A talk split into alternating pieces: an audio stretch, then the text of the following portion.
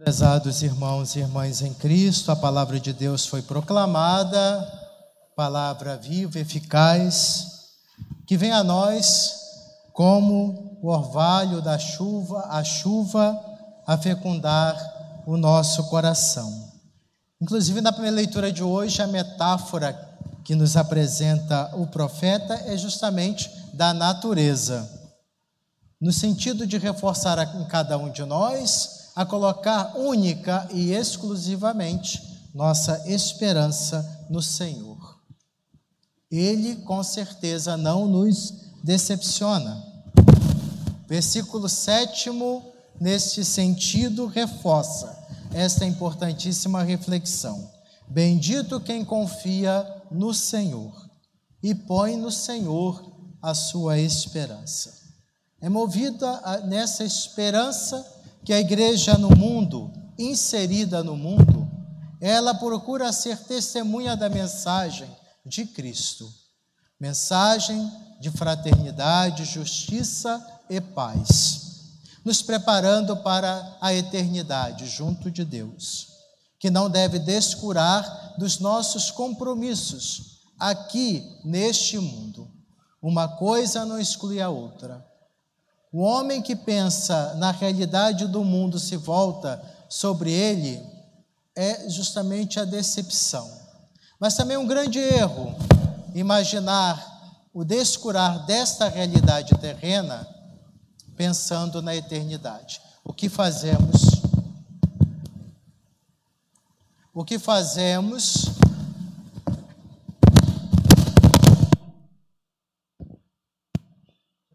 assim, né? Microfone gosta de falhar em momentos.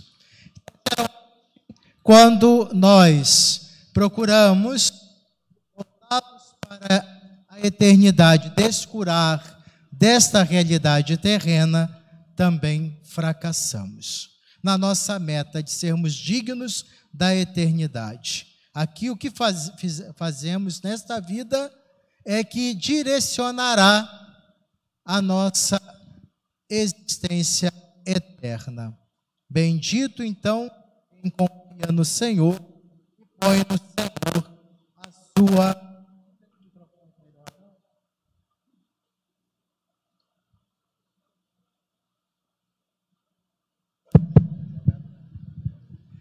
Bendito então quem confia no Senhor e põe no Senhor a sua esperança. Isso é, é a centralidade de tudo que realizamos e fazemos nessa vida. A preocupação com os necessitados, a busca do bem comum, a justiça, o buscar sempre estar ao lado dos desfavorecidos é porque confiamos no Senhor. Porque Jesus ressuscitado nos move.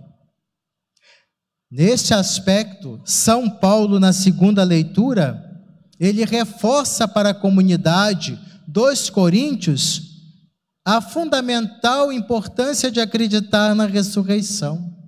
Porque o não acreditar poderia trazer consequências negativas, gravíssimas para a fé. Se Cristo não ressuscitou, vã é a nossa fé. Nossa luta é vã, nosso combate os desafios que enfrentamos, entraremos no círculo vicioso da, do derrotismo, do pessimismo, cansados, o desânimo que nos abate, aflige, parece que o mal, o mal prevalece. Movidos pela esperança, Jesus ressuscitou, acreditamos que a última palavra é a dele. Todas as nossas ações como discípulos de Cristo, movidos por esta fé, Jesus ressuscitou. Ele é a primícia da, da ressurreição. Ele é, é o primeiro de tantos outros que ressuscitarão. Os efeitos positivos da ressurreição de Jesus que nos move. A nossa íntima relação com a ressurreição de Jesus. Ele que é o primeiro dos ressuscitados. Ele nos indica a vitória certa. Confiemos, acreditemos. mesmo que diante dos reveses e provações da vida. Os desafios que hoje enfrentamos como igreja, comunidade de fé, os radicalismos, as ideologias, tantas questões, fake news, falsidades que são disseminadas, desrespeito à dignidade humana, Jesus ressuscitou. E em nome de Cristo Jesus, estou na, no mundo, buscando ser sal e luz, iluminados por Cristo a iluminar, para que não desanimemos diante de uma luta que parece inglória, humanamente falando, mas a semente da palavra de Deus vai crescendo em meio a essa realidade, por vezes até trágica, que nós vemos na sociedade. Irmãos e irmãs, a palavra, portanto, do Evangelho e a palavra, toda a palavra de Deus proclamada, muito providencial nessa missa da região pastoral de Volta Redonda, como resgate da memória da igreja próxima dos operários, somente é uma mensagem que deve crescer e, levar, e produzir frutos. Hoje, respondendo aos novos desafios da sociedade. Como é providencial também refletir o evangelho das bem-aventuranças que nos é apresentado hoje. Jesus que proclama esse discurso. Vejam que Jesus traça o plano da evangelização. Começa com a oração, com a mística autêntica do encontro verdadeiro com o Senhor, espiritualidade. Jesus desce do monte encontra-se com seus apóstolos, agrega os seus escolhidos e depois se dirige às multidões, a vida missionária da igreja. Oração, partilha da palavra. Depois, agregar outros, não fazemos isso sozinhos, discípulos e discípulas. Por fim, os destinatários da missão, o povo de Deus, o novo povo de Deus. Jesus se encontra com as multidões. A igreja inserida no mundo tem que ser essa voz. E Jesus proclama o grande discurso das bem-aventuranças, chamada a carta magna do cristão, do reino de Deus. Vou muito brevemente mencionar essas bem-aventuranças, porque a riqueza deste discurso Poderíamos ficar uma semana aqui refletindo cada uma das bem-aventuranças, para cada dia uma bem-aventurança. Então, Jesus começa bem-aventurados pobres, a bem-aventurança para os pobres, porque a boa nova é para os pobres, para os despojados, para os desprendidos, para os que se esvaziam, para que a palavra de Cristo preencha a sua vida aqueles que passam dificuldades no aspecto material, claro, destinatários dos que são menosprezados pela sociedade, mas qualquer tipo de pobreza, o desamparo, a solidão, o cansaço que aflige e abate. Hoje, os pobres são os depressivos e tantas outras realidades que nós encontramos. Papa, fala, Papa Francisco fala dos migrantes, dos que fogem de sua terra, porque com certeza não, não gostariam de sair da sua terra, da sua realidade, mas por força da violência, da perseguição religiosa, da perseguição política, eles têm que sair. Então, encontrar solidariedade nos países opulentos, do bem-estar social, tão ricos materialmente, tão pobres, talvez, nas relações. Precisam ser evangelizados também. Jesus fala na segunda e a terceira bem-aventurança sobre os famintos, a abundância aos famintos, a alegria aos aflitos. Ele muda a lógica humana. Feliz quem tem dinheiro e poder, quem está saciado, esse é feliz. Quem busca, vive ao sabor dos prazeres, esse que realmente é feliz, Jesus diz não. E a quarta é, bem-aventurança, felizes aqueles que sofrem por causa do Filho do Homem. Quantas perseguições, fadigas, incompreensões os discípulos e discípulas da igreja no mundo inteiro padecem, de acordo com a realidade que eles enfrentam, que são de vários tipos, cores, porque o cristão é perseguido de todas as formas. Perseguições políticas por conta de ditaduras de direita e de esquerda, perseguição religiosa, porque não tem o direito de exercer o seu culto, perseguição velada por conta do indiferentismo religioso, do laicismo, que odeia a religião. Isso nós percebemos em nossa realidade, nos países opulentos, várias ordens de perseguição.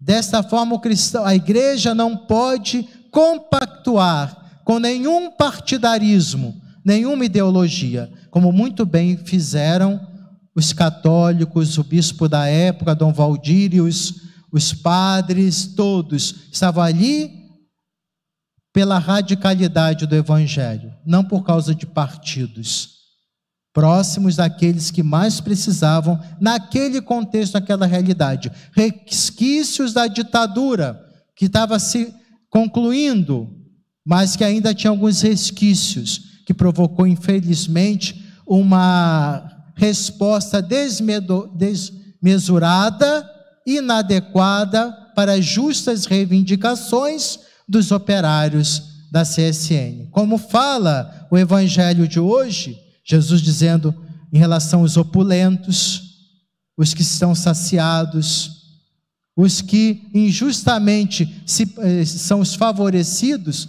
na sociedade, naquela época, naquele contexto, justamente essa é, era a realidade, ainda hoje é o aumento da pobreza e o crescimento da riqueza para poucos. Então, essa era a realidade, contexto muito desafiador. A igreja pela radicalidade do Evangelho, apoiando as justas, a justa causa dos operários. Culminou, infelizmente, na, como eu disse, numa resposta desmesurada e a morte de três operários que lembramos hoje nesta Eucaristia. Justamente William, Valmir e Barroso. Era o dia 9 de novembro de 1900 1988. Grande comoção na é, cidade por conta deste triste acontecimento. A partir da mensagem do Evangelho de hoje, nós devemos então nos esforçar em participar dos felizes e bem-aventurados, que, por amor ao Reino, não tem medo da perseguição, por amor ao reino, mantém a fidelidade a Cristo, mesmo diante das incompreensões. Por amor ao reino, sempre falará em favor dos que mais precisam, dos mais desfavorecidos. Esse é o esquema da verdadeira evangelização que nos apresenta Jesus no Evangelho e que nós devemos, a cada dia, nos novos desafios que enfrentamos, seguir oração, abastecidos pela graça de Deus, comunhão, unidade, nesse objetivo de comum de fazer o bem, de anunciar a mensagem da justiça, da fraternidade em Cristo, valorizar os, compa os companheiros de caminhada, é a segunda etapa né, dessa caminhada de evangelização, e nos dirigir àqueles que somos chamados a servir o povo de Deus. Fazendo a memória deste acontecimento, da, na, aqui na região pastoral de Volta Redonda, a igreja diocesana possa reafirmar seu compromisso com a verdadeira evangelização, com o verdadeiro anúncio da mensagem de Cristo, o anúncio que é transformador, em que visa uma, uma sociedade mais justa e fraterna e uma preparação mais autêntica para a eternidade junto de Deus. Assim concluo essa hora, esse momento de reflexão fazendo uma oração, de modo que, convictos do amor de Cristo que nos sustenta, renovados na esperança, mesmo vendo com tristeza a injustiça, a maldade parecer progredir, acreditamos na vitória do bem, do amor sobre o mal. Ó Deus, que rejeitai os, os soberbos e concedeis a vossa graça aos humildes. Escutai o grito dos pobres e dos oprimidos, que se levante até vós de todos os cantos da terra. Quebrai o jugo da violência e do egoísmo, que nos torna estranhos uns aos outros, e fazei que, acolhendo-nos como irmãos, nos tornemos sinal da humanidade renovada no vosso amor. Amém.